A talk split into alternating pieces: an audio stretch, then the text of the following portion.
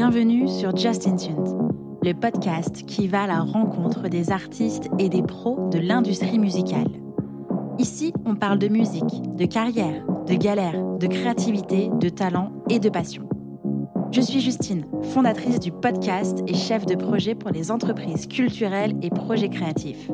Chaque semaine, je me mets au défi de pouvoir vous partager un max d'infos et d'inspiration pour propulser vos projets. Je vous laisse et je vous souhaite une bonne écoute. Salut Romane Salut Justine Ça va? Ça va et toi? Oui, ça va. Je suis ravie de t'avoir dans, dans, cet épisode. Je t'avoue que c'est un peu particulier puisque tu es ma copine dans la vraie vie et qu'aujourd'hui, euh, je t'ai euh, en plein enregistrement. Euh, Est-ce que tu peux te présenter, s'il te plaît? Bien sûr. Euh, alors du coup, je m'appelle Romane, j'ai 26 ans. Mmh euh, je suis actuellement chargée du développement des publics au festival Nancy Jazz Pulsation. Ok. Euh, du coup, une chargée du développement des publics, c'est la personne qui est en lien avec les publics empêchés, en tout cas ce qu'on appelle les publics empêchés d'un festival. Donc ça va être les personnes en situation de handicap, les personnes en prison. Euh, les personnes qui n'ont pas forcément les ressources financières euh, qui permettent d'accéder au spectacle. Euh, et également, je gère toute la partie scolaire du festival. Okay. Donc, tous les spectacles qui vont être à destination des écoles, des collèges et des lycées. Ok. et je gère aussi également toute la partie billetterie du festival avec Ok. en lien avec ma collègue. Ok. Voilà. D'accord. Est-ce que tu peux me parler un petit peu de, de ton parcours, de, de, ce que tu as fait pour en arriver là aujourd'hui? Quelles sont tes études? C'est quoi tes expériences? Ouais, alors j'ai eu un parcours un peu particulier. Euh, j'ai commencé à faire du bénévolat dans la musique très jeune, dans les concerts euh, avec ma famille. Donc j'ai fait pas mal de choses sur euh, beaucoup de festivals, de petits festivals, euh, souvent en milieu rural. D'accord. Voilà. Ensuite, j'ai passé mon diplôme d'éducatrice spécialisée. Ok. J'ai exercé pendant un an. Pendant cette année euh, de, de, travail euh, dans un foyer avec des ados, j'ai euh, eu l'envie, enfin j'avais toujours eu cette envie euh, au plus profond de moi de travailler dans la musique, mais ben voilà, l'entourage familial fait que tu es plutôt axé vers un métier entre guillemets sûr. Mmh voilà. Donc, j'ai fait avec mes, mes, jeunes un projet d'écriture et de mise en musique, enregistrement okay. en studio, tout ça. Voilà, donc dans le cadre de mes études d'éduc. Et, euh, et j'ai ensuite postulé en licence professionnelle à PAMA. Donc, c'est la licence assistante de production et d'administration spécialisée musique actuelle. D'accord. Où ça Il y en avait que deux en France. Ben, moi, j'ai fait celle de Metz. Je crois qu'il n'y en a toujours que deux, voire même peut-être plus qu'une maintenant. D'accord. Euh, voilà. Donc ça, c'était une licence, euh, c'était six mois de cours, six mois de stage. Euh, durant les cours, c'était quasiment que des professionnels du spectacle qui venaient nous donner des cours sur diverses thématiques liées au spectacle. Donc on a eu vraiment beaucoup de choses, tout ce qui était contrat, tout ce qui était comptabilité, communication, production pure et dure, anglais, mécénat. vraiment, c'est une formation qui rassemble beaucoup de choses. D'accord. Euh, à la sortie, de, enfin suite à cette, euh, ces six mois de formation, je suis partie en stage chez Sud Concert à Marseille. Ok.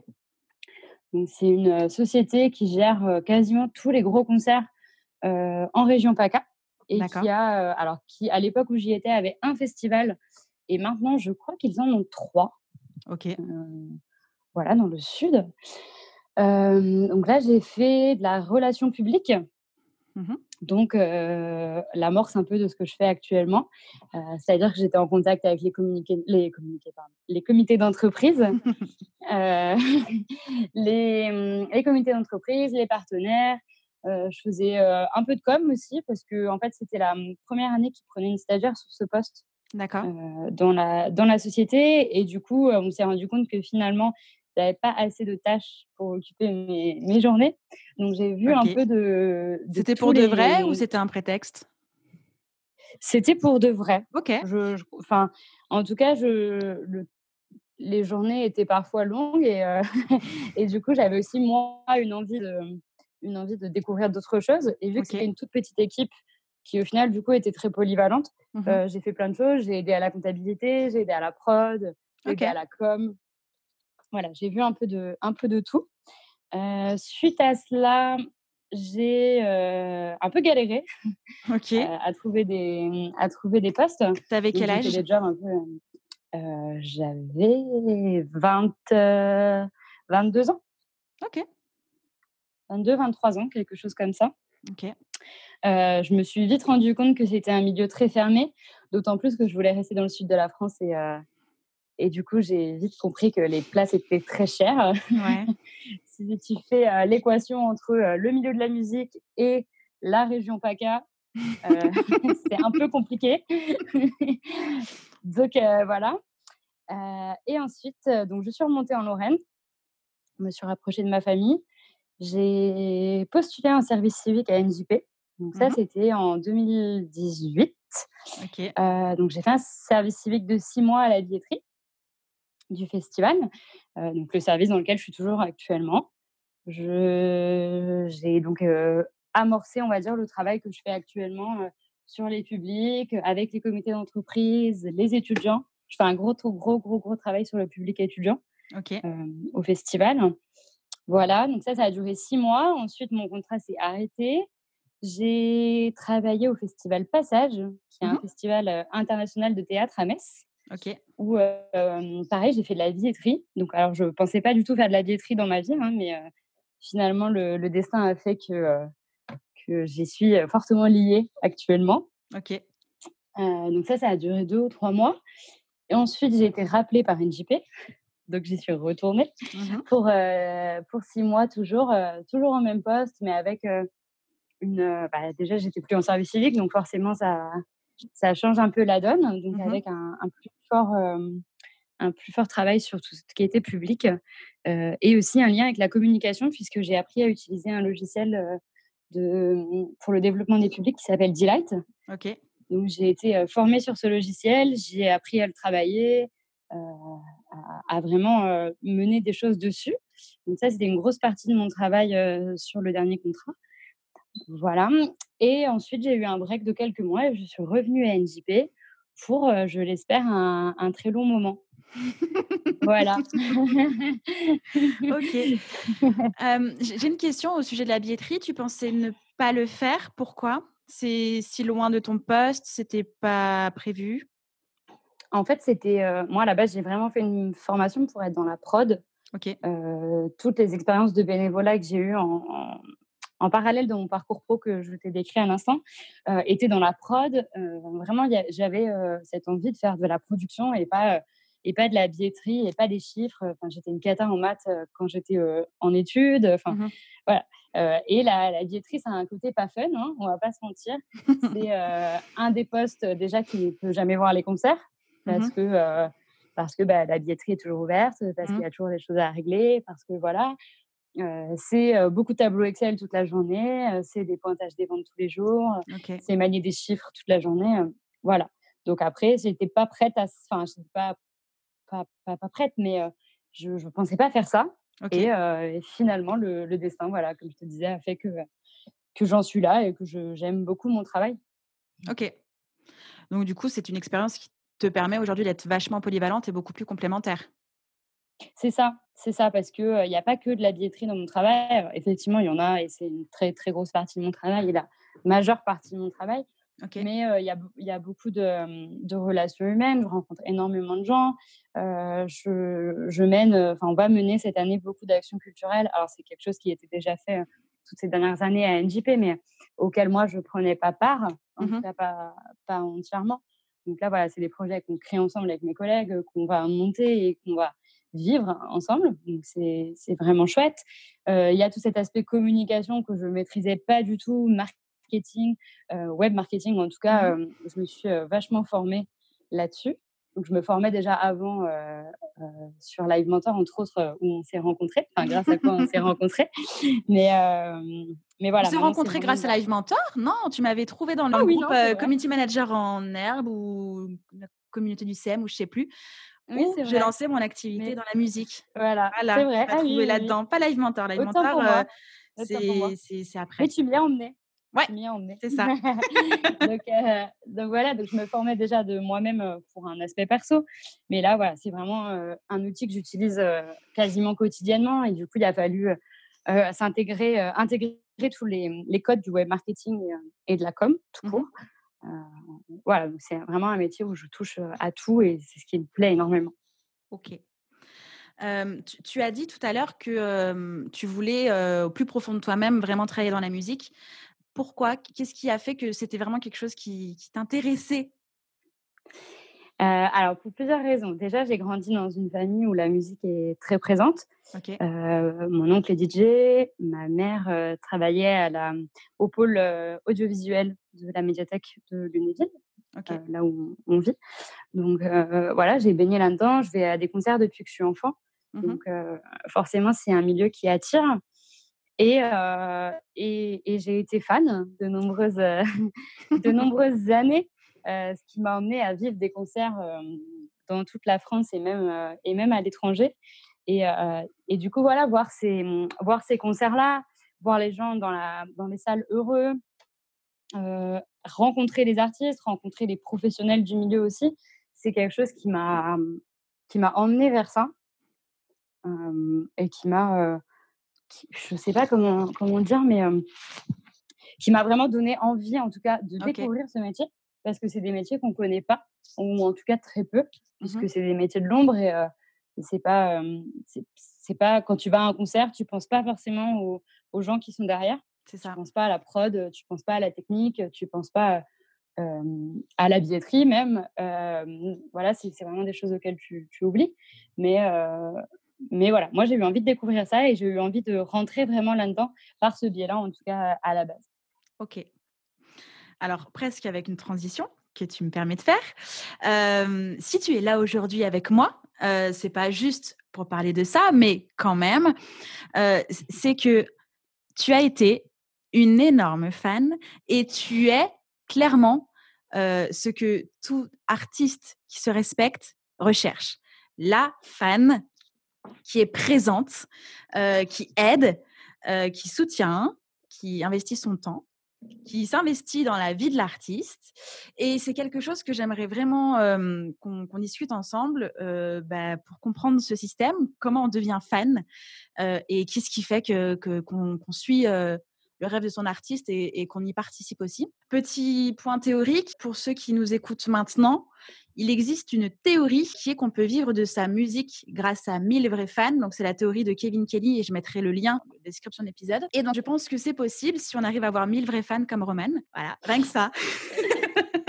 grosse, grosse pression. Grave. Alors, du coup, est-ce qu'on peut revenir, mais vraiment, vraiment, vraiment, tout début de ta vie de fan, euh, où tu es devenue fan? C'était qui? C'était qui d'abord? Allez. Alors, au tout début, je... Ah tu vas me juger. Euh, je ne sais pas si tu le sais. Mais, euh, mais au tout début, et mon premier concert que j'ai vu, j'avais 7 ans. Enfin, mon premier gros, quand je dis mon premier concert, c'est mon premier gros concert dans un zénith grosse, euh, grosse prod, euh, etc. Et c'était Garou. Oh, mais trop bien Pourquoi je te jugerais? J'ai pas encore dit qui moi c'était. Hein. c'était Garou, j'avais 7 ans. Euh, je suis ressortie du concert. Alors, j'ai plus de souvenirs du concert hein, mmh. nécessairement. Si ce n'est un, un, un souvenir, c'était que mon oncle m'a répété tout le long du concert si on demande ton âge, tu dis que tu as 10 ans. Parce que je pense qu'à l'époque, euh, les concerts étaient okay. aux, plus jeunes. Euh, voilà. Tu étais déjà dans le mensonge. ouais, c'est ça. C'est ça. Et, et, je suis ressortie de ce concert avec un t-shirt de Garou, un, un, nounours bleu que j'ai toujours, et, et une, un poster où il était à genoux et il montrait du doigt et il était au-dessus de mon lit. Quoi. Ah ouais, voilà. ok. Donc ça, c'était le, tout début, on va dire, euh, les, prémices. Alors, je sais pas si on peut dire que j'étais fan à 7 ans. Mmh voilà, mais en tout cas, ça, ça a commencé par là. Ok. C'est assez sûr. Voilà. Ensuite, j'ai grandi. On est passé sur Laurie, évidemment. Oui. Laurie, dont j'ai vu toutes les tournées, je crois, sauf la dernière. Alors, tu as vu toutes les tournées tes parents t'ont accompagné à chaque fois qu'il y avait un concert? Dès le départ Ouais. Ah non, si. Hein. Pas, pas dans toute la France, hein, mais en tout cas, j'ai vu ouais, chacune des tournées, il me semble, en tout cas. D'accord. pas les dernières. Les dernières, c'est une certitude que non, mais, mais les premières, oui. Voilà, avec achat du merch à chaque concert, les tenues dans les, mmh, les, magasins Z, les magasins de fringues où il y avait une collection Laurie où je les avais toutes. Et le magasin le plus proche était à une heure et demie de chez moi. Donc, la vendeuse me, réservait, me réservait les fringues parce qu'elle savait que je venais une fois de temps en temps. Ok. Voilà, j'avais les albums Panini. tu sais, les albums où tu, tu as les numéros de tes vignettes auto tu dois les, les collectionner. Ok. Laurie, voilà, j'avais vraiment tout. Et j'ai d'ailleurs toujours tout. Ok c'est vraiment quelque chose que je veux garder et que j'espère que je pourrai garder le plus longtemps possible. Et tu vivais ça avec, euh, avec ta famille, avec tes amis? Euh, Avec des copines. Ok. Euh, avec des copines. Alors après, j'étais très jeune. Hein. Laurie, on était vraiment dans le. Je sais pas, 10 ans L'enfance, ouais, ouais, l'enfance et prémisse de l'adolescence, mmh. je pense donc voilà, j'étais, avec des copines. J'avais ma voisine en face et mon voisin, d'ailleurs, les, les, trois. On allait souvent tous ensemble, les trois ensemble au concert. Ok. et ma mère, évidemment, qui est venue, qui est venue à chaque fois, ouais. ouais, ouais. Et ta maman, elle t'encourageait à, mmh, elle supportait, elle t'encourageait aussi à, vivre, à vivre ça ou en fait elle subissait un peu tes achats compulsifs de merch, tes sorties à 1h30 pour avoir les fringues, tout ça? je pense pas qu'elle subissait parce que à l'âge là, on a de toute façon pas les moyens d'acheter quoi que ce soit nous-mêmes. Ouais. Donc euh, c'est que un peu dans l'un dans l'autre, elle, euh, elle acceptait en tout cas et elle encourageait aussi un peu, je pense, euh, parce que en plus de ça, et ça c'est un truc que je peux encore dire à l'heure actuelle, Laurie, alors ça me fend le cœur de le dire, hein, mais c'est un des plus beaux concerts que j'ai vus, en tout cas à l'époque. En tout cas à l'époque. maintenant, maintenant c'est le genre de concert que tu vois partout. Mmh mais en tout cas, à l'époque, il y avait, il y avait des tours de magie, des flammes sur scène. Enfin voilà, c'était vraiment un beau show, de la danse. Moi, j'ai fait de la danse pendant 16 ans, donc voilà, il y avait de la, de la danse à fond. Voilà, c'était un très beau concert. Et ma mère, du coup, prenait aussi plaisir à venir à ces concerts-là. Alors après, dans la suite de ma vie de fan, entre guillemets, elle m'a beaucoup moins suivie. Mmh. Mais, mais là, sur Laurie, ouais, elle était contente. ok. D'accord. Voilà. Et après Laurie? Et après Laurie Après Laurie, il y a eu deux, deux artistes plus ou moins en même temps, à quelques années près. Il y a eu Christophe Maé, mmh que je continue à, suivre de beaucoup plus loin à l'heure actuelle, mais que j'apprécie toujours énormément. et il y a eu et il y a eu Quentin Mosiman. Ok. Alors pause. Quand, tu changeais d'artiste, enfin tu changeais d'artiste, tu, tu, du coup tu, tu suivais d'autres artistes. Comment tu, tu, suivais toujours Laurie un peu de loin? Tu suivais quand même l'actu? Enfin, t'écoutais toujours tout le monde? Comment comment tu jonglais euh, alors, ces artistes? J'écoutais plus Laurie parce que euh, parce que c'était bah, plus la cible, euh, ouais. voilà, nos, nos, goûts changent, mmh. nos goûts changent. Mais à côté de ça, enfin, je la suis toujours sur les réseaux sociaux. Euh, elle a, je l'ai rencontrée euh, très tard dans ma vie. Euh, dans ma vie, j'étais presque adulte. Hein. et j'étais quand même super contente de la rencontrer. Enfin, voilà, c'est c'est quelque chose qui a marqué mon, mon enfance et que je ne renie pas du tout. Que je renie pas du tout. Après, effectivement, je ne l'écoutais plus. je, te dis que, enfin, quand on part en, en, voiture avec ma sœur et qu'on se fait des longs trajets, c'est pas rare qu'il y ait deux trois chansons de Laurie qui passent mmh euh, dans la voiture, tu vois, histoire de s'ambiancer un peu. Mmh. Mais euh, mais voilà, non, c'est plus quelqu'un que j'écoutais en tout cas. D'accord. Ok. Voilà. Et après, euh, non, vas-y. Bah non, tu étais très bien lancée. Et après? Ça va, je parler. du tout, je suis toute oui. J'ai l'impression de parler à un psy, c'est horrible. C'est vrai? Ah ouais, ouais. Et... Instant confidence. et donc, du coup, après, voilà, comme je te disais, il y a eu, euh, il y a eu Quentin Mosiman, donc c'était en 2007. Et, euh, et Christophe Maé, je crois que c'était en 2007 aussi, mais j'ai un petit, euh, un petit doute. Je crois que Le Roi Soleil a démarré en 2007 également. Mais alors, c'est quand même deux artistes, deux salles, deux ambiances, c'est totalement différent. Qu'est-ce qui t'a attiré chez eux? Alors, chez Christophe Maé, c'est indéniablement sa voix. Ok. J'apprécie énormément. Et à l'époque, son, son, rôle dans Le Roi Soleil m'avait beaucoup plu aussi. Donc, un peu excentrique, un peu, un peu foufou. voilà ce qu'on retrouve d'ailleurs dans ses concerts actuellement. Et Quentin Mosiman, et, écoute, maintenant je ne saurais plus dire. je pense que je pense que ça a été le fait qu'il soit, il sorte totalement des, des clichés de la Starac. Oui, c'est vrai qu'il avait fait la Star Academy. Et ouais, il a gagné la Starac et, euh, et c'était pas la personne que tu avais déjà vue dans une émission de ce genre. Mmh donc je pense qu'il y a eu ça. J'adore sa voix et, et je l'adore toujours actuellement. donc voilà, il y a, y a, quelque chose là-dessus. Je pense que c'est vraiment son esthétique musicale qui m'a plu. Ce côté un peu décalé du je vais te faire un piano-voix et dans la seconde, je vais passer à un mix électro parce qu'en mmh fait, je veux pas que vous oubliez que je suis DJ à la base. Donc voilà, je pense qu'il y a eu de ça. Ok. Il y a eu de ça. voilà. Et, et à la Starac, ils ont fait un duo tous les deux. Donc voilà. ah, c'est bon, il y avait le combo. tu vois, le, truc gagnant, quoi. ok.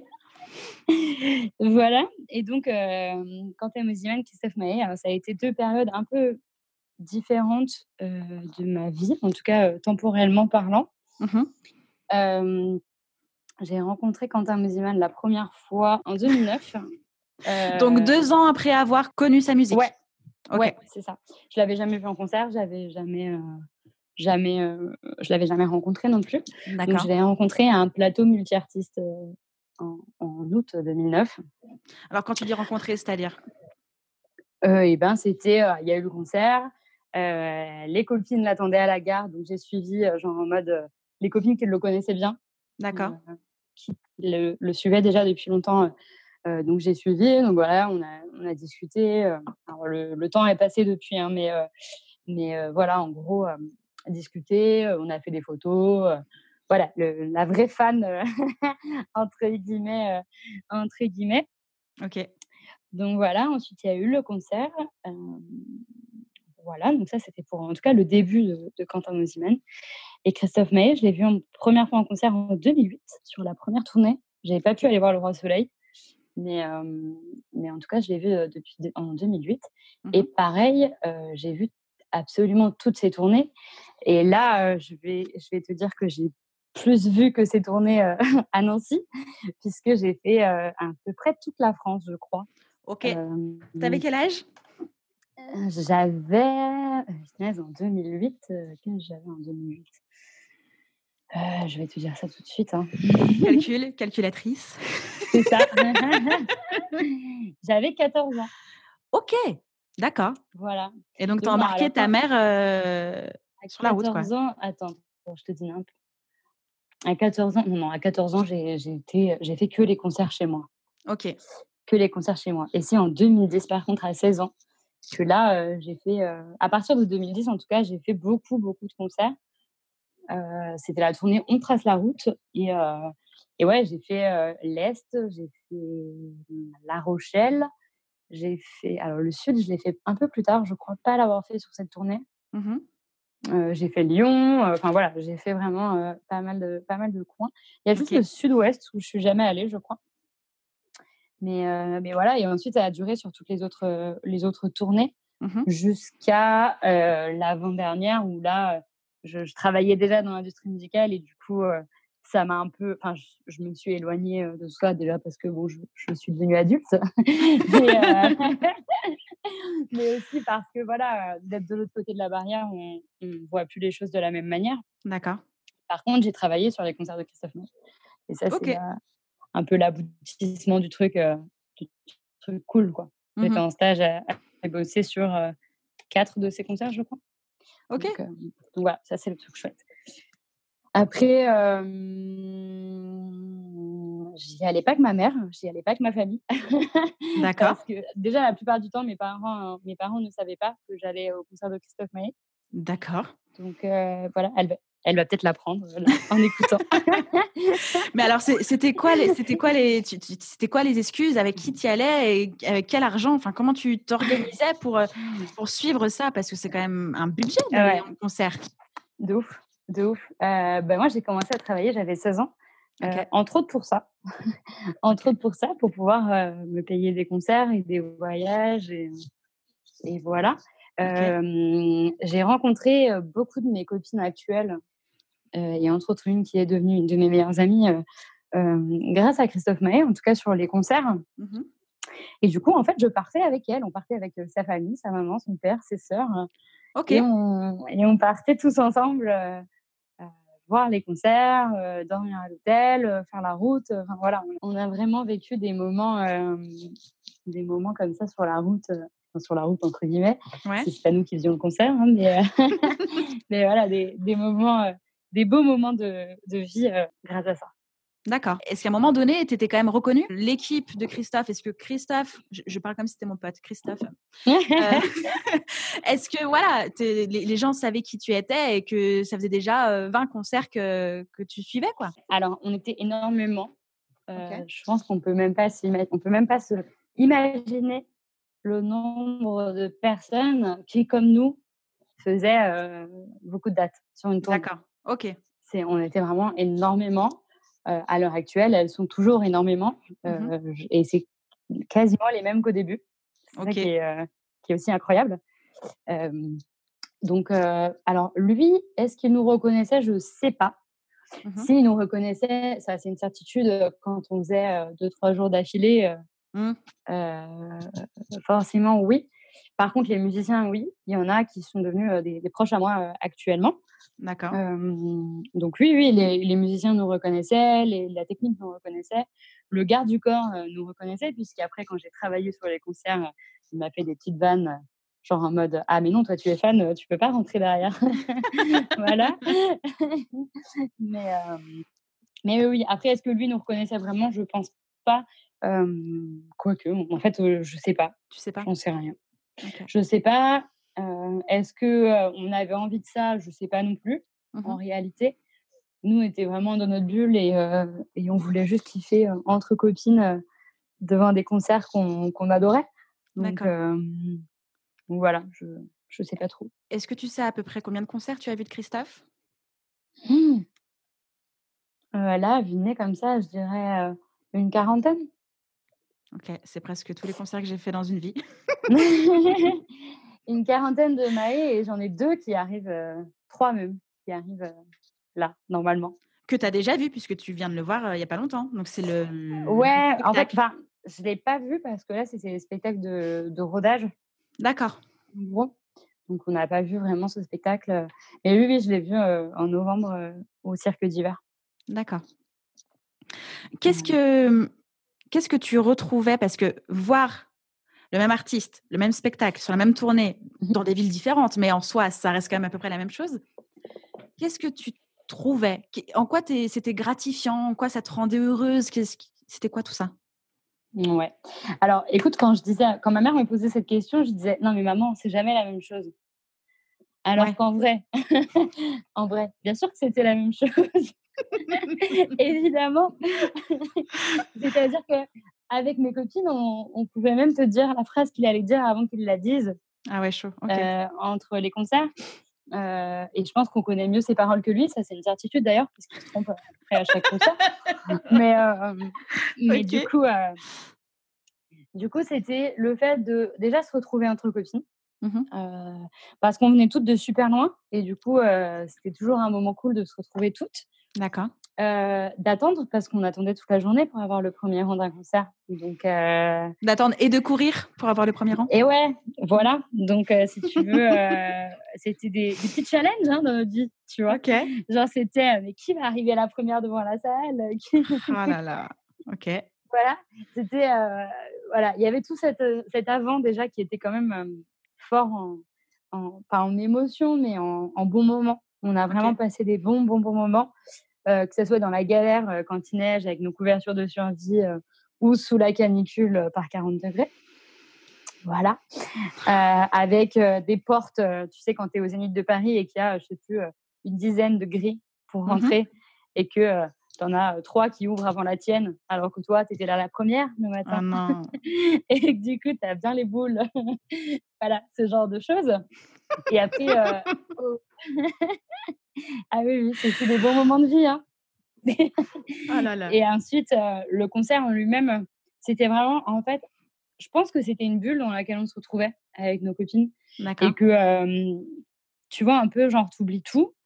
Tu es, vraiment dans le truc, dans le concert, même si effectivement, le concert, tu le connais par cœur. Mmh tu as quand même ce petit côté de fête, en fait, que tu as envie de retrouver. Que tu as envie de retrouver comme si tu allais au final dans un bar tous les soirs, mais c'est le même bar en fait. Mmh ok. c'est une comparaison un peu chelou, mais. non, mais, c'est convivial pour toi. Non, non, mais c'est totalement ouais. Ça. Et donc, tu n'achetais pas uniquement les billets, tu devais, j'imagine, collectionner le merch complet? Ouais. Le CD sous toutes ses formes, non? Ouais. Ah oui, Alors, les CD, je les ai encore tous. Ils sont même à côté de moi là. Alors, les gens ne me voient pas, mais, voilà.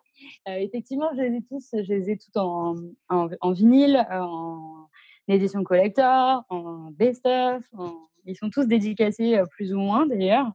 Par lui directement? Ouais. Ok. Ouais, Comment tu as fait pour avoir les autographes? Eh bien, je patientais de longues, longues heures. ok. De longues, longues heures.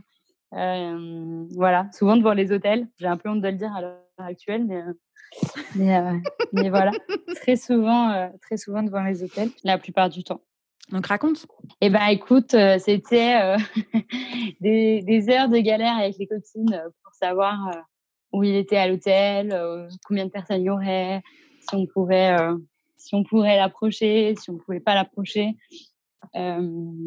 Voilà, on a trouvé quasiment à chaque fois. ok. voilà. Alors après, maintenant, je me dis que c'était peut-être un peu abusé. En même temps, je me dis aussi que bah, c'est un peu le jeu. c'est un peu le jeu de la, de la célébrité. Mmh Donc, voilà, je suis un peu mitigée sur cette, ouais. cette façon de faire que j'ai eue.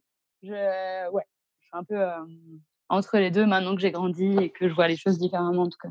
Ok. Et donc, à cette époque-là, au même moment, tu étais aussi, bah, du coup, fan de Quentin Mosiman. Comment était ton ouais, Parce que tu vivais quand pour toi? Qu'est-ce qui se passait? Comment tu t'organisais là? Parce que quand je vois toutes ces heures patientées euh, devant une porte pour un autographe, pour un concert, pour euh, des, voyages, c'était comment cette vie? Mmh. Écoute, c'était euh, une vie de, de, baroudage. je sais même pas si ça se dit ce mot, mais c'était une vie de saltimbanque un peu. Hein, ok. Tu vois, c'était c'était c'était les cours, parce qu'à l'époque, j'étais en cours. c'était les cours. il n'était pas rare que dans une attente de concert, on nous voit toutes réviser nos cours, parce que bah, on avait quand même toute une vie, une vie autre aussi. Et alors moi, j'avais une, une, mère très stricte, hein, donc je n'avais pas le droit de rater l'école, jamais. D'accord. Donc, donc voilà, donc ça, ça a été par contre, et là-dessus, je lui ai jamais menti. Ok. je n'ai jamais raté l'école pour aller voir un concert. Ok. Euh, mytho, pas mytho? Non, pas mytho, je jure. En tout cas, pas pour aller voir Christophe Maé. Après, j'étais plus grande, donc euh, je... après, Quentin, c'était autre chose. Euh, mais, effectivement, non, pour aller voir Christophe Maé, j'ai jamais raté l'école. Bah, déjà parce que ma mère recevait les textos d'absence tout de suite. Ok. Donc, c'était pas possible. c'était pas possible. Mais, mais voilà, à l'époque, je voyais pas Quentin Mosiman. J'y allais pas. D'accord. En tout cas, j'y très peu. Si tu veux, j'ai été très peu présente sur le début de sa carrière. D'accord. sur le côté concert, concert à l'époque où il faisait des concerts chantés, en tout cas. Mmh J'étais très peu présente parce que voilà, j'avais pas le temps, j'avais pas particulièrement l'envie. voilà, et puis je connaissais personne aussi qui allait voir Quentin Mosiman. Donc forcément, ça, ça n'aide pas non plus à avoir envie de, tu vois, de bouger, de, mais tu consommais quand même sa musique, tu achetais quand même du merch à distance euh? Le merch à cette époque, pas trop. D'accord. Par contre, les CD, pareil, je les ai tous. J'ai les vinyles aussi. Alors que j'ai pas de platine vinyle, hein. ça c'est quand même un petit truc à, préciser quand même. voilà, donc le merch pas trop. Par contre, effectivement, sa musique, je l'ai, je l'ai saigné toute mon adolescence. Ok. les chansons de Lover, c'était juste ce qu'il fallait pour, euh, pour passer l'adolescence. Tu vois Ok. Et à quel moment, du coup, tu t'es investi un peu plus là-dedans? Je crois que ça a commencé en 2011. Mmh euh, je pense que c'est ça. J'ai passé la soirée de mon bac, euh, enfin des résultats du bac en tout cas, mmh au loft à Paris avec mes copines et Quentin Muziman autour d'une bouteille de champagne. Donc, euh, donc, voilà, je pense que ça a commencé ouais, dans 2011. Sûrement 2010, j'ai commencé à aller le voir un peu plus. Ok. mais vraiment peu. Et 2011, par contre, ça a, été, ça a commencé à vraiment être important dans ma vie. Mmh bon, déjà, j'étais majeure et forcément, pour aller en boîte de nuit, c'est plus pratique. Bien sûr. Même si, voilà, je suis rentrée en boîte de nuit quand même en étant un peu plus jeune, mmh parfois. Mais, mais voilà, c'était déjà bien plus pratique. Alors, tu as commencé à écouter sa musique, tu as acheté au fur et à mesure ses CD, tu as commencé à aller le voir en, concert. Comment, comment ça fonctionne euh, je, crois que je l'ai vu en concert, euh, vrai concert, euh, enfin vrai concert, c'est péjoratif de dire ça, mais concert sur une scène, dans une salle ou en plein air, mais en tout cas pas en boîte de nuit, pas en club. Mmh j'ai dû le voir que deux ou trois fois. D'accord. Au final, c'est très peu. ouais, ouais. Attends, de, de, plus loin que je me souvienne ouais, peut-être quatre, mais voilà, pas, pas énormément. et la plupart du temps sur des plateaux multi-artistes. Donc, tu avais 20 minutes de concert, 20-30 minutes de concert, c'est tout. D'accord. voilà. Et ensuite, Quentin a pris une, une direction totalement différente. Enfin, différente, non, c'est pas, c'est pas le mot, parce que ça a été, c'était sa direction de base. Mmh Quentin, avant de faire de la Starac, il est DJ et, et il l'est toujours. Mmh et donc, il a voulu repartir là-dessus. D'accord. Sur des, des concerts, puisque c'était ça qu'il animait. Mmh donc, voilà. Donc, à partir de ouais, 2011, ça a commencé à être vraiment en, en club. D'accord. Les, les, concerts. Et effectivement, après, je ne l'ai vu que en club. D'accord. entre la première fois où tu l'as vu en club et la fois où tu as fêté ton bac à sa table, comment comment c'est possible? Qu'est-ce qui s'est passé? Alors, j'ai pas fêté mon bac à sa table. Hein. J'ai fêté mon bac à ma, ma table. D'accord, ok. mais, euh, mais sur un, dans, un show de, dans un show de Quentin. Non, à, cette époque, il se passait pas grand-chose. Enfin, D'accord. pas qu'il se passait pas grand-chose, mais on, on, on, se connaissait. Euh, on, a été, euh, on a été très proches, mais parce que on a quasiment le même âge, à quelques, à quelques années près. Avec ma, ma, copine Amandine, on était sur tous les concerts. Et Amandine encore plus que moi et depuis bien plus longtemps que moi en plus. Okay. Donc, donc voilà, c'était un peu une habitude, une habitude qu'on avait, qu'on avait. Donc on, à tel point que avec les années, j'ai passé tous mes week-ends, mais vraiment tous mes week-ends en, en boîte, en boîte avec Quentin quoi. D'accord en fait, moi, j'ai besoin de. J'arrive pas à comprendre parce que je l'ai vraiment pas vécu, mais comment tu passes de, j'adore ta musique, je viens te voir sur scène, je kiffe vraiment ce que tu mmh. fais, à on échange, on discute, euh, on partage des choses. C'est comment, comment, comment ça bascule à, ça? Qu'est-ce qui s'est passé? Je sais pas trop. Je sais pas te dire, euh, te dire comment ça s'est passé. Il faut savoir que Quentin, euh, alors à l'heure actuelle, je ne peux plus en, en, parler, en tout cas au, au présent. Mmh mais à l'époque, c'était quelqu'un de très, très, très, très accessible. D'accord. il connaît à peu près toutes les personnes qui le suivent et qui l'ont suivi. Mmh Je pense qu'il peut te nommer, tu, mets, tu mets nos têtes devant lui, il sait très bien qui est qui et, et, et quand il a été là. Et, et voilà, c'est vraiment quelqu'un qui mise tout sur ses fans. pour te donner une idée, alors ça, je ne saurais plus te dire en quelle année c'était, mais il faisait un podcast D'accord. Sur, sur iTunes et, et ça passait sur Radio FG. D'accord. C'est ça? Ouais, ouais. FG. Ouais, ouais, ouais. Et, et c'était le mardi à 1h du matin ou 2h du matin, je sais plus. Bref, c'était la nuit. Mmh et, et, en fait, il avait un forum, un forum qui était très, très, très actif, sur lequel lui-même venait poster, lui et son équipe, bien, bien sûr, mais, mais lui, il animait énormément, discutait énormément. Et pendant ces podcasts qui passaient sur, sur FG le mardi à 1h du matin, il se connectait sur le chat aussi. Et donc, du coup, c'était les moments où tu pouvais échanger, tu pouvais lui poser les questions qu'il voulait, lui parler de sa musique. voilà, c'est vraiment quelqu'un qui a été très, très dans l'échange. D'accord. après chaque concert, ils étaient sans de dédicaces, indéniablement. et tant que tout le monde n'était pas passé, il ne s'arrêtait pas de signer. D'accord. voilà, c'est vraiment quelqu'un qui était basé là-dessus. Euh, à fond, à fond, à fond. Et mmh qui, du coup, tu vois, il y avait un, il y avait un fan club, donc il y avait une adhésion fan club à payer. On a... quand tu adhères à un fan club, c'est quoi les bénéfices? Alors, pour celui de Quentin, c'était vraiment particulier. J'avais celui de Christophe Maé aussi. Celui de Christophe Maé, ça t'apportait pas grand-chose dans mes souvenirs. Ça t'apportait un accès coup de fil au concert. tu pouvais rentrer avant les gens qui n'étaient pas au fan club. Mmh ça marchait pas toujours. Va pas se mentir. voilà.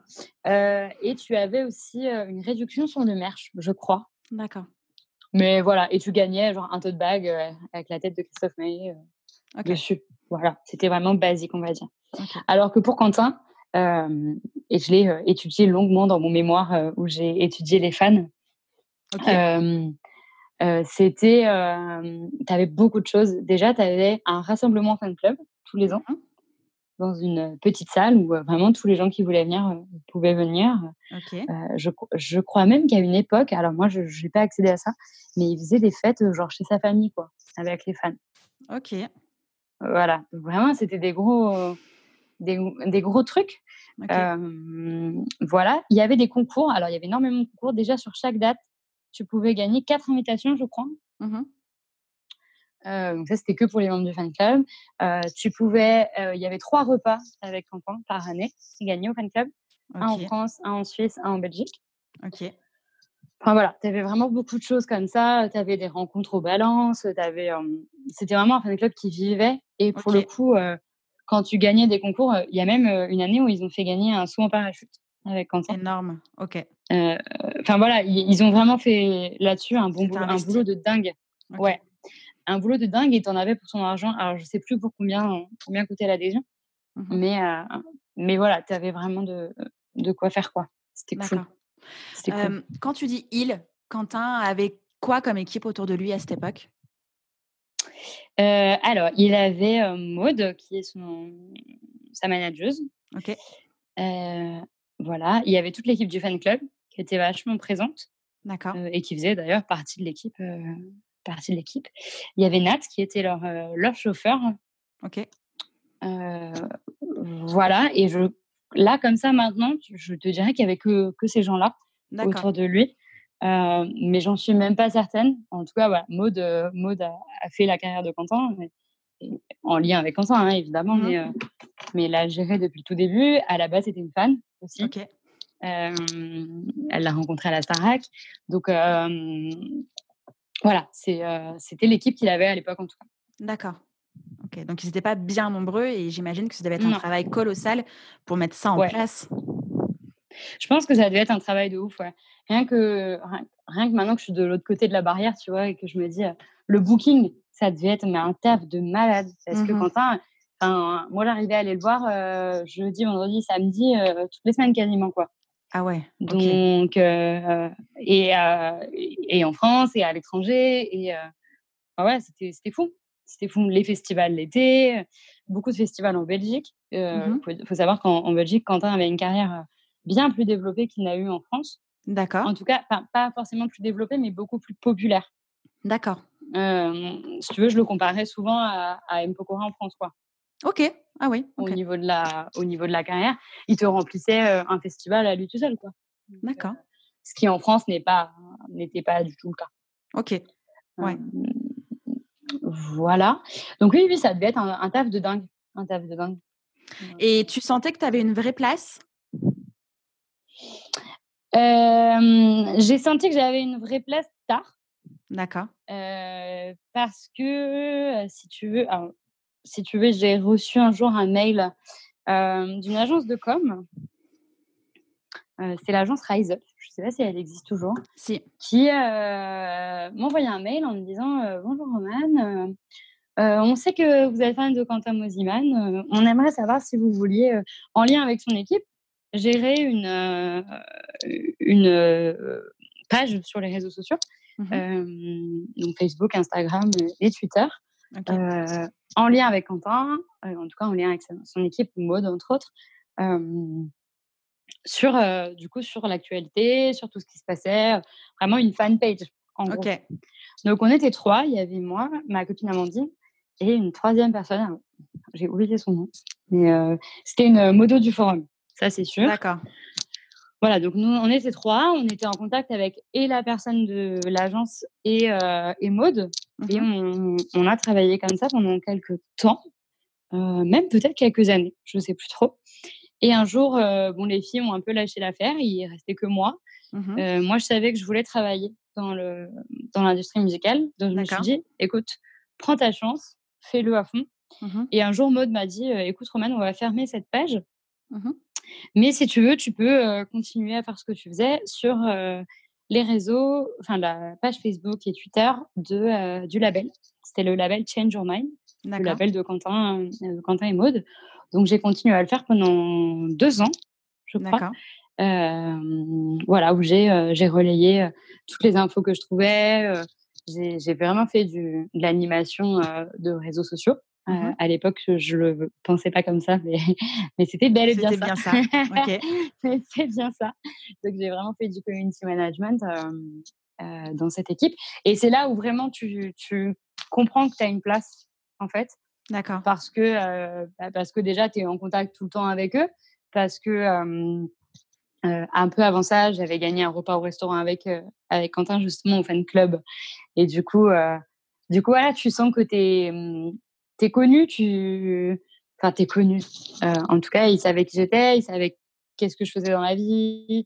Euh, voilà, donc c'est toute une. C'est là que tu te rends compte en fait que tu as vraiment une place. Et quand on vient te proposer ça, tu te dis bon bah ouais en fait euh, genre bah, c'est cool j'ai pas même si tu, tu, vas pas à des concerts pour faire pour qu'ensuite on te rende quelque chose mmh mais mais tu te dis bah c'est cool j'ai pas fait ça dans le vent déjà ça l'a sûrement aidé, parce qu'on va pas se mentir, tout ce qu'on a fait avec ma copine à l'époque, ça, ça, lui a forcément rendu service à un moment ou à un autre. Mmh et, et, ouais, je pense que c'était cool. Ça m'a fait voyager parce que du coup, j'allais encore plus sur les dates. D'accord. J'ai fait les enregistrements de The Voice Belgique quand il a écouté coach à The Voice Belgique. voilà, j'ai fait vraiment plein de choses que j'aurais jamais pensé faire dans ma vie. D'accord. Euh, grâce à ça. Et mmh j'ai intégré la licence à PAMA, euh, entre autres grâce à ça. grâce à toutes mes années de bénévolat euh, avant aussi, mmh bien sûr. Mais, mais aussi en grosse partie, je pense, grâce à ça. D'accord. Est-ce que tu te retrouvais toujours fan ou c'était vraiment devenu un emploi, un travail ou quelque chose Comment toi tu te situais là-dedans? Non, j'étais toujours fan. J'étais toujours fan. Euh, j'ai jamais été euh, d'ailleurs euh, salarié, employé. voilà, je l'ai vécu comme un, un, truc de fan, un truc super cool, une aventure super cool, mmh parce que il y, y, a un truc qu'il faut savoir aussi, c'est que personne savait que c'était nous. D'accord. parce que le monde de fans, c'est un monde un peu particulier où si, si tu, tu, as un peu plus qu'une autre, on commence à te, te mettre des bâtons dans les roues, okay. te menacer de mort. Euh, voilà, ce genre de ce genre de truc super fun. Donc voilà, donc euh, les gens ne savaient pas que c'était nous et c'était d'autant plus drôle pour nous mmh. euh, de, de, savoir ça et de vivre ça. mais non, voilà, je me suis toujours et je, je le suis toujours à l'heure actuelle, même si on est loin de, de, tout ça maintenant. Mmh je me considère toujours comme fan, entre guillemets, de, de Quentin. Euh, le mot fan à l'heure actuelle me, me convient plus parce mmh que je suis plus cette personne-là, mais euh, tu vois, je fais beaucoup de sport. Euh, dans chaque séance de sport, tu peux être sûr qu'il va y avoir un titre de Quentin. Mmh voilà, je suis son actualité à la lettre. voilà, c'est c'est quelque chose qui quand même est toujours là et qui a toujours été là. D'accord, ok. Parce que parce que les autres fans ne savaient pas ce que tu faisais, est-ce que tu avais la sensation d'être encore plus privilégié par rapport aux autres? D'avoir un espèce de, de, de, pas de pouvoir, mais en tout cas quelque chose que les autres n'avaient pas? Je sais pas, parce qu'au final, euh, on a quand même été. Euh, si tu veux, on était arrivé à un moment donné où ma mère euh, avait peur de nous laisser partir. Mmh parce qu'elle nous disait, mais en fait, on va vous crever les pneus, on va vous tuer. Enfin, c'était vraiment vraiment, c'est aller très loin. Mais alors, par rapport, par, par, rapport aux autres fans? Ouais, par rapport aux autres fans, ouais, ouais. Ok. on, a, on a trouvé des propos sur les réseaux sociaux improbables. on a eu un jour, en rentrant de concert, un accident de voiture. en rentrant de concert de Quentin. Ça s'est mmh su. On ne sait toujours pas comment ça s'est su à l'heure actuelle, mais en tout cas, ça s'est su. Et on a vu des propos sur les réseaux sociaux qui disaient oui, mais elles auraient mieux fait d'y rester. Enfin, voilà, c'est vraiment des trucs. Donc, d'un côté, effectivement, tu te sens un peu pas privilégié, c'est pas le terme que j'emploierais. Mais, tu es encore dans une bulle de quelque chose? Ouais, tu es contente en fait. Tu es contente, tu fais ce que tu kiffes, tu vas voir les concerts qui te plaisent, tu, tu passes des soirées de ouf parce que vraiment, alors moi qui détestais les boîtes de nuit, je peux te faire une, une cartographie des clubs de France et de, et de Belgique et d'Allemagne. Je les connais tous par cœur. mais donc c'est un, milieu en plus que je connaissais pas du tout, donc c'est encore, tu vois, c'était découverte et tout ça. Mais à côté de ça, tu as tout cet aspect autre que là j'ai vraiment vraiment ressenti, qui a été très dur parfois. Mmh avec vraiment, enfin, quand j'ai gagné par exemple le, repas au restaurant avec Quentin, d'ailleurs j'en ai gagné deux, je, me suis fait mais pourrir sur les réseaux sociaux, mais c'était c'était incroyable, enfin, des, des, propos que tu peux même pas, que j'ai même pas envie de répéter parce que ça donnerait trop mmh d'importance à ces gens-là, qui en plus je pense sont toujours comme ça à l'heure actuelle. mais mais tu vois des propos hargneux alors que j'avais 20 ans, vivais, enfin avec Amandine, on vivait notre life tranquille. Mmh. Euh, effectivement, après, on a, tu vois, on avait, euh, c'était une vie qu'on avait totalement différente des autres. Euh, moi, je voyais plus trop mes copines, mes copines du lycée parce que bah, le week-end, j'allais en boîte. Je voyais plus trop ma famille parce que le week-end, j'allais en boîte. voilà, après, c'était, c'était une autre chose. C'était autre chose. Pour te dire, j'ai passé mes 20 ans en boîte avec toute ma famille au, au, au show de Quentin, quoi. D'accord. Euh, voilà, quand tu as rencontré toute ma famille ce, soir-là. Euh, voilà, c'est des, des, moments qui te marquent euh, une vie, mais en même temps, tu as tous les, les, propos des gens que, tu, que tu oublies pas. Et là, mmh maintenant, ça fait, ça fait presque dix ans mmh que tout ça est, passé, et c'est quand même des propos que tu oublies vraiment, vraiment jamais. Parce que quand on vient souhaiter la mort de quelqu'un, balèze quoi. J'imaginais pas du tout le, le, monde des fans comme ça quand je, enfin j'ai été fan. j'ai été fan de Johnny Hallyday, voilà, exclu. voilà, ça c'est dit, c'est bon. C'était, j'étais fan de, tout bébé jusqu'à jusqu'à plus tard, mais après, bon, moi j'étais fan de Minem. Je pouvais pas vivre la même chose que eh ce que tu as vécu, même si mmh. j'avais vraiment 47 posters d'Eminem accrochés dans ma chambre, pour y avoir des doubles et des triples, c'était pas grave. Il y en avait 47 quand même, tu vois.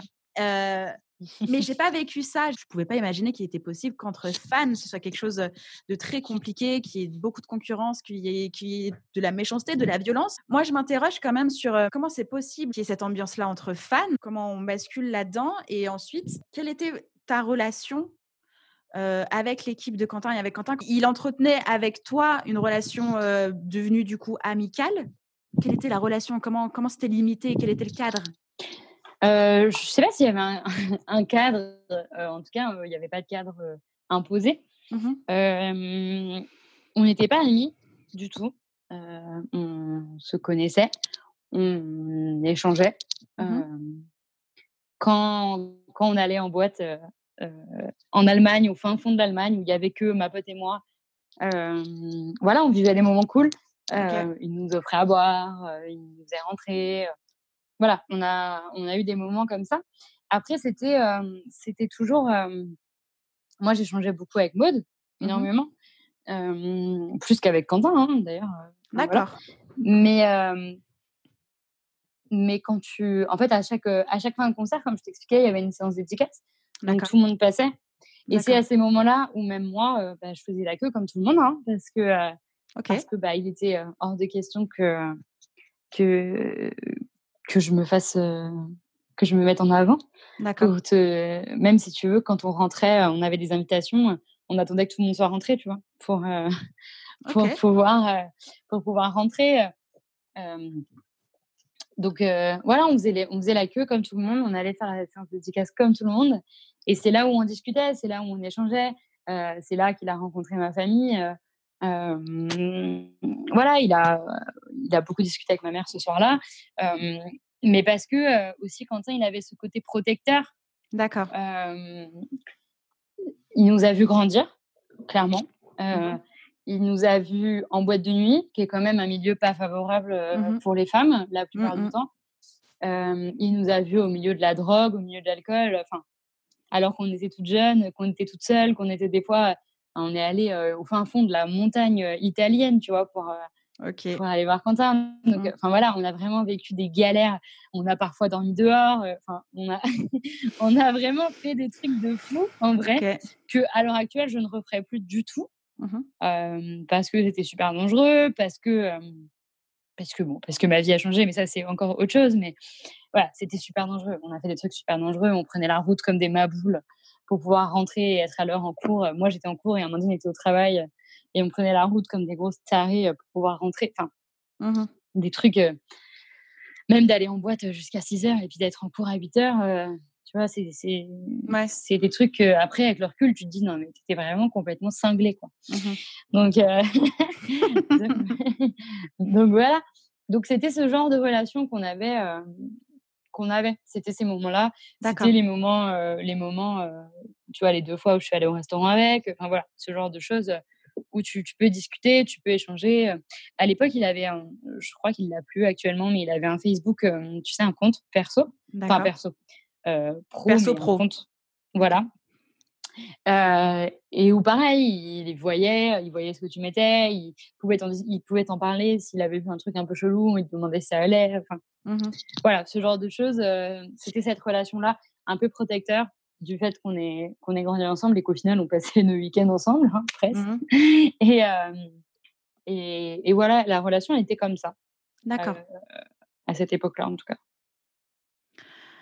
Donc, c'est quoi Pourquoi tu as été moins investi pour Christophe alors que tu l'as été énormément pour, euh, pour Quentin? C'est vraiment la différence, le fan club, c'est la communauté, c'est euh, quoi? Ah, Il y a la proximité, c'est sûr, la proximité artistique, et il y a le coût, le coût financier. Parce qu'une entrée en boîte, ça coûte 10 euros. et encore, si tu arrives avant minuit, c'est gratuit pour les filles. Mmh alors qu'un concert de Christophe Maé, à l'époque, c'était 40 euros. Maintenant, c'est 80. Donc, déjà, tu as, ça hein, mmh qui, qui, rentre beaucoup en compte.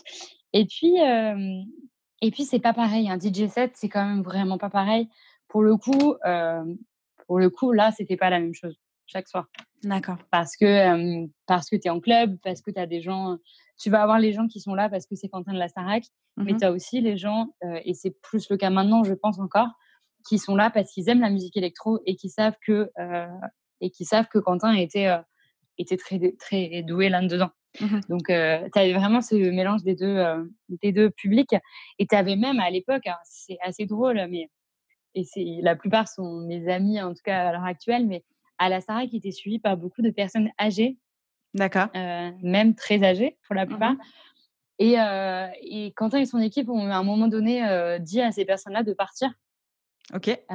ça, c'est un truc, c'est un truc qui est aussi intéressant dans une, dans une relation aux fans, euh, fans artistes. Mmh Ils ont pris le choix de, voilà, de leur demander de partir parce que ça a ternissé l'image de Quentin, parce que euh, les petites mamies en boîte, euh, ça plaisait pas du tout. Et que, alors, évidemment, je le comprends mmh parce que. parce que voilà, c'est sûr que quand tu as une table de, de mamie de 80 ans en boîte de nuit, c'est fou ça. Tu vois, si tu veux, ça fait un peu, ça fait un peu tâche entre guillemets. Mmh Mais à côté de ça, ces personnes-là, déjà, c'était des amours, tout autant qu'elles étaient mmh et, qu'elles sont. et surtout, elles dépensaient, mais sans compter. sans compter. C'est-à-dire que elles allaient télécharger le single sur iTunes, je ne sais pas combien de fois. elles allaient acheter 20 albums d'un coup à, Cultura du coin. Enfin, on était vraiment sur des personnes, elles avaient tout le merch en 20 000 exemplaires. Enfin, tu vois, c'était, c'était des, personnes qui, je pense, un peu le voyaient un peu comme leur fils. Je pense qu'il y avait un petit peu un transfert comme ça et qui, du coup, euh, bah voilà, donnait, donnait, donnait. Je pense à une euh, en particulier qui euh, filmait entièrement tous ses concerts de A à Z et qui les donnait à Quentin ensuite. Et Quentin a pu s'en servir à plusieurs reprises, tu vois, pour de la com, pour. Enfin, voilà. À l'heure actuelle, ça pourrait servir pour les réseaux qui étaient un peu moins développés à l'époque, mais, mmh mais, euh, mais voilà. Donc, c'était, c'est des, des, gens qui ont tout donné, vraiment tout donné. Elles, elles ont fait quasiment autant de dates que moi, tu vois. Et, euh, et d'un jour se dire euh, Ah bah non, là, en fait, on, on veut plus de vous. Mmh Ça, c'est un peu, c'est un peu paradoxal, quoi. Bien sûr. Je sais plus comment je suis mieux à parler de ça, mais. Je sais plus. Mais voilà. je sais plus du tout. Franchement, je sais plus, mais c'est très intéressant. Et tu penses que ça a été, enfin, c'est un choix stratégique, c'est clair et net, bénéfique ou pas? Bénéfique, je ne sais pas si ça a été bénéfique, parce que ces dames-là ont été très fâchées, ont été très en colère. D'accord. il se trouve que les propos de Maud et Quentin à l'époque aussi n'étaient pas très pas très, ouais, ouais, pas très doux. On les a vraiment mis vers la, on leur a vraiment montré la porte de sortie, si tu veux. D'accord, ok. Donc, c'était pas facile, même pour nous qui étions jeunes. Ben, ça nous a un peu tout retourné. Déjà parce mmh que ces dames-là, on avait l'habitude de les voir. On disait, enfin voilà, nous on a fait beaucoup de trajets en voiture à l'époque où on n'avait pas le permis mmh. avec une de ces dames-là. Enfin, voilà, c'était vraiment des choses. Et puis c'est des personnes qui ont été là depuis le début, qui et qui, comme je te disais, a été super investi. Quoi. Mmh donc, donc c'est sûr que ce côté-là, ça a été difficile. Et, elles ont été vraiment très, très, très fâchées. Et elles sont toutes parties du coup. D'accord. Elles, ont fait un, blocage, tu vois, elles achetaient plus la musique, elles mmh Enfin, voilà, on a vraiment eu une scission. ok. Même si stratégiquement parlant, je la comprends tout à fait. Mmh au niveau de, de l'image en tout cas. Bien sûr. de l'image, Quentin qui voulait plus être euh, Midinet de la Starac, mmh. le chanteur à Audros, tu vois, A, effectivement réussi à enlever ces personnes-là de son fan club. Est-ce que c'était pertinent? Je ne sais pas. Est-ce que ça a été stratégique? Je ne sais pas non plus. Mmh en tout cas, ça a été le début d'une autre, d'une autre dimension de la carrière de Quentin. Ça, c'est une certitude. D'accord c'est une certitude. Et à l'heure actuelle, d'ailleurs, il n'y a plus de fan club, il n'y a plus de, il y a plus de moments comme ça où, tu peux échanger. alors, je ne vais plus le voir, donc je ne sais pas si en boîte il fait encore des séances dédicaces, etc. Ça, je ne sais pas du tout. Par contre, voilà, il n'y a plus de forum. Il y a plus de forum. Alors, le forum n'est plus très tendance non plus actuellement, mais, mais il a quand même continué à durer très longtemps, même après, après la mode des forums. D'accord. Parce que c'était vraiment un, un truc tout, dont tout le monde tenait. Donc voilà. Mais à l'heure actuelle, il n'y a plus de fan club, il n'y a plus de forum, il n'y a plus de merch. Enfin, tu vois, c'est vraiment. ok. Il n'y a, plus il y a même plus de CD. Alors, bon, le CD n'existe quasiment plus, mmh. mais, mais tu vois, c'était un objet qu'on a toutes. qu'on a toutes chez nous. il avait sorti les vinyles. Enfin, voilà. Et ça n'existe plus du tout, du tout, du tout. Tout ça mmh n'existe plus du tout. Ok. Tu as dit un peu plus tôt que tu avais fait un mémoire sur le fan. Qu'est-ce que tu racontais dedans? Écoute, j'ai fait un mémoire en licence à Bama, du coup, qui mmh s'appelle, elle, Adopte un fan, Doptacom, ou Comment intégrer les fans dans les stratégies de production et de communication. Ok. Donc, c'était évidemment partie de ma vie de, ma vie de fan. Euh, c'était vraiment comment, euh, comment utiliser au mieux les fans euh, enfin les utiliser. C'est un mot un peu mmh. pareil péjoratif, mais oui, oui. Tu, le comprends et je pense que les gens qui écoutent le comprendront aussi. C'était comment vraiment l'intégrer à ces stratégies. D'accord. j'ai évidemment parlé de Quentin et de, et de tout son fan club, etc. Mais j'ai aussi et surtout parlé de Tokyo Hotel qui m'a vraiment intriguée. Je crois qu'on en a déjà parlé ensemble. Mais, ah, je sais plus ma, copine Amandine, justement, qui, euh, avec qui j'allais voir Quentin, a toujours été une grande fan de Tokyo Hotel. Ok. Euh, et, euh, et, en fait, ils font des trucs de malade. C'est-à-dire que sur leur tournée, alors là, on est vraiment sur un aspect financier et un aspect rentrée d'argent évidente pour le groupe, etc. Mais aussi une façon de renforcer le lien fan-artiste. C'est-à-dire mmh que tu peux prendre des packages à leur concert. Alors, je, savais que dans les concerts américains, etc., tu avais des packages meet and greet où tu pouvais faire des photos, etc. Mais là, tu avais vraiment le package où tu pouvais monter sur scène, tu avais le package où tu pouvais venir au balance l'après-midi, où tu pouvais avoir une place au premier rang, où tu pouvais, le, la veille ou le matin du concert, je sais plus, ils te ramenaient ton petit-déj. Tu avais, la chambre d'hôtel dans le même hôtel qu'eux et ils te préparaient le petit-déj, enfin des trucs de ouf. Et ils ont même fait un camp de vacances genre avec leurs fans. tu vois, c'est vraiment incroyable. Enfin, voilà. Donc, il y avait ça. J'ai parlé beaucoup de ça. J'ai parlé aussi de tout ce qui était projet participatif. Euh, pour les lancements de l'album. Entre autres de Marina D'Amico, qui est une chanteuse euh, de chez nous, de Lorraine, qui avait euh, sorti son premier album par My Major Company à l'époque. Je ne sais pas si ça existe encore et si ça marche encore. Mais, mais voilà, j'avais parlé de ça. et j'avais parlé évidemment de tous les relais de ses fans sur les réseaux sociaux mmh et sur le net, le bouche à oreille en fait, qui est le, le plus important, je pense, pour, enfin pas le plus important, mais une des, une des grandes catégories à avoir c'est ce bouche à oreille là qui est gratuit et qui euh, permet à fond de d'aller vers un projet quoi. C'est quoi les conseils que tu pourrais donner pour fidéliser euh, ce que tout artiste et professionnel recherche, c'est-à-dire trouver des fans pour pouvoir avoir un projet et le développer, et une communauté, et des concerts, et de la vente, etc. Je pense que ta communauté, il faut la, il faut la chérir, mmh mais il faut aussi avoir une, une certaine limite. D'accord. Alors, je, vais prendre un exemple, je ne vais pas citer de nom, mais euh, euh, une artiste qui, euh, que je connaissais très bien, qui a, avait une base fan très, mmh très présente sur les réseaux, très présente sur les dates, voilà, mais qui était trop dans le dans l'affect, dans l'amitié. D'accord.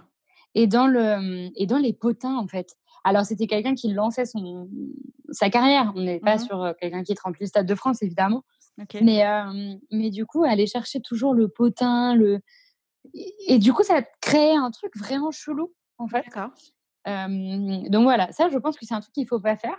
Mmh il faut gérer ses fans, il faut euh, les connaître dans la. Déjà, de toute façon, il faut que tu le connaisses quand tu vas faire ton la cible et la cible de ton projet, etc. Donc c'est quand mmh même quelqu'un que tu connais plus ou moins. Mais si en plus de ça, tu arrives à les reconnaître, tu arrives à leur proposer de l'exclu. alors, ce système de fan club, je ne sais pas si en 2020, il fonctionnerait encore. Mmh en tout cas, de, de, faire une adhésion et de. D'ailleurs, j'en je, connais, connais plus. Franchement, c'est qui ça existe. Tu vois, je ne sais pas si ça marche encore, mais, mais ce genre de choses, ce genre de petits moments privilégiés, tu vois, faire venir des fans à, à une balance, ça coûte rien en fait. Mmh à, part si, à part si ton show c'est du playback et qu'en fait tu sais pas chanter mmh. et que c'est le moment à ce moment-là qu'ils vont le découvrir. Je pense que les faire venir, les faire venir là, ça, ça, ne, ça ne change rien, ça dérange personne. Mmh alors effectivement, ça peut pas durer trois heures, mais voilà, ce genre de petits, de petits moments un peu privilégiés et même sans parler de moments, mais tu vois, sortir, avoir une base mail par exemple de tes fans et leur envoyer une exclue deux jours avant la sortie, c'est un truc qui fait plaisir et qui valorise de ouf. C'est tout? Tu veux que je dise autre chose? Je sais pas, je sais pas. C'est pour moi ça me semble tellement essentiel, mais ouais, comment on fait devenir quelqu'un fan en fait? C'est une bonne question. Il y a ceux qui vont aimer. par exemple, maintenant, tu t'es plus fan, tu consommes la musique en streaming, mmh. tu suis sur les réseaux sociaux, mais tu n'achètes plus forcément. Et eh ben aujourd'hui, tu n'achètes plus forcément les, t'achètes plus le merch, forcément. Ah non, plus du tout. Voilà. Plus du tout, ouais. T'achètes plus les mmh. CD. Et tu vas, si, encore? Ouais. Si. De qui? De toujours Christophe? Ouais. ouais, et aussi. Euh, si ça m'arrive d'acheter des CD, alors ça m'arrive rarement, et pour tout avouer, je n'ai même pas de lecteur CD. Ok. C'est juste l'objet. Mais euh, ouais, mais j'achète les CD euh, dès que j'ai. Tu vois, je suis copine avec Ina Moja. Euh, si elle sort un, album, je vais aller l'acheter. Ok. voilà, là, Marina va sortir un single, je vais l'acheter. alors là, en l'occurrence, le single, c'est pas en, c'est pas en physique, mais je vais l'acheter quand même. D'accord. Parce que, parce que voilà, ça me paraît important. C'est du soutien aussi aux gens.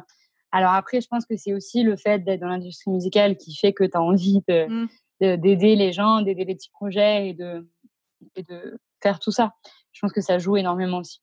Peut-être que si je faisais pas ça, je, je n'aurais plus cette envie-là. Est-ce qu'aujourd'hui, tu te mets constamment à la place du public et du fan? Je me mets pas à la place du fan, mmh vraiment. Par contre, je me mets, je me mets ouais, évidemment à la place du public parce que je sais ce qu'ils vivent Ok. même moi, à l'heure actuelle, tu vois, même si c'est c'est mon métier, j'adore aller à des concerts. C'est quelque chose que j'aime énormément et mmh que je fais très souvent, que j'essaye de faire le plus souvent possible. donc forcément, tu penses à, tu penses à eux. tu as envie qu'ils aient la meilleure, la meilleure expérience publique. Ok. Quand ils viennent au festival, moi, j'ai envie qu'ils soient dans leur bulle. Tu mmh vois, qu'ils oublient, qu'ils oublient tout ce qui se passe dehors. alors, je vais donner un exemple très concret. Hein. Si le festival a lieu en octobre cette année, j'ai vraiment envie que quand les gens vont venir à cette édition du festival, ils oublient un peu les trucs qu'on vient de vivre qui n'étaient pas forcément cool, mmh le confinement, la crise sanitaire, etc. Et qu'ils se disent, allez, ce soir, je suis dans ma bulle, je suis, je suis là, je kiffe, je vis mon moment mmh et, et, tu vois que tu penses plus du tout à l'extérieur. Et c'est pareil pour les publics empêchés.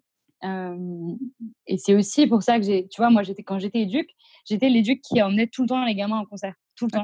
C'était, ouais, il le savait, il me parlait tout le temps de musique. voilà.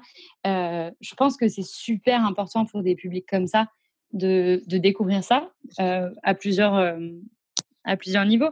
Tu as mmh déjà la, la vie d'un festival, parce qu'un festival, c'est une petite société, en fait. Donc, euh, une petite, c'est une petite ville, tu vois. Mmh Donc, euh, tu, tu, vois plein de choses, tu découvres plein de choses, euh, culinairement parlant. voilà, tu as, vraiment plein de choses à vivre dans, le, dans un festival. Et puis, tu as le côté concert qui est quand même incroyable quand on n'a mmh jamais vu ou que, ou que tu n'as pas les moyens. Tu vois, cette année au festival, on a mis en place les billets solidaires enfin mmh pour l'édition 2019 du coup. Donc les gens, quand ils, venaient, quand ils venaient acheter leur billet, ils pouvaient faire un don de 5 euros. Mmh et nous, on reversait ces, ces 5 euros sous forme de place à des associations. D'accord. Et il y a des associations qui m'ont fait des retours, mais incroyables, tu vois, parce que les gens n'étaient jamais allés voir de concert de leur vie. Et que du coup, bah, forcément, là, ils viennent voir des têtes d'affiche. Mmh c'est incroyable pour eux. C'est un moment incroyable. Il y a plein de lumière le son est, plutôt fort. Enfin, mmh c'est fou, c'est fou à vivre. Donc effectivement, tu as toujours ce côté-là, ce côté-là de moi qui, qui, qui, est là, qui est omniprésent. quand on fait, quand je fais l'accueil au festival, on a une équipe qui gère les, les caisses, la billetterie, etc. Mmh Et avec ma collègue Marianne, on chapeaute tout ça. Mais tu as toujours cette envie-là de bien accueillir le public, de, tu vois, de les amener vraiment dans le, dans cette bulle, de les mmh amener dans ce, cet état un peu, euh, un peu euh, pas hypnotisant, tu vois, mais, euh, mais voilà, c'est ce, truc que tu vis pour ta soirée et que et qu'après, après, bon, après tu retournes à ta vie normale entre guillemets, mais mais tu as eu une parenthèse. comme ça, ouais, c'est ça. Dernière question.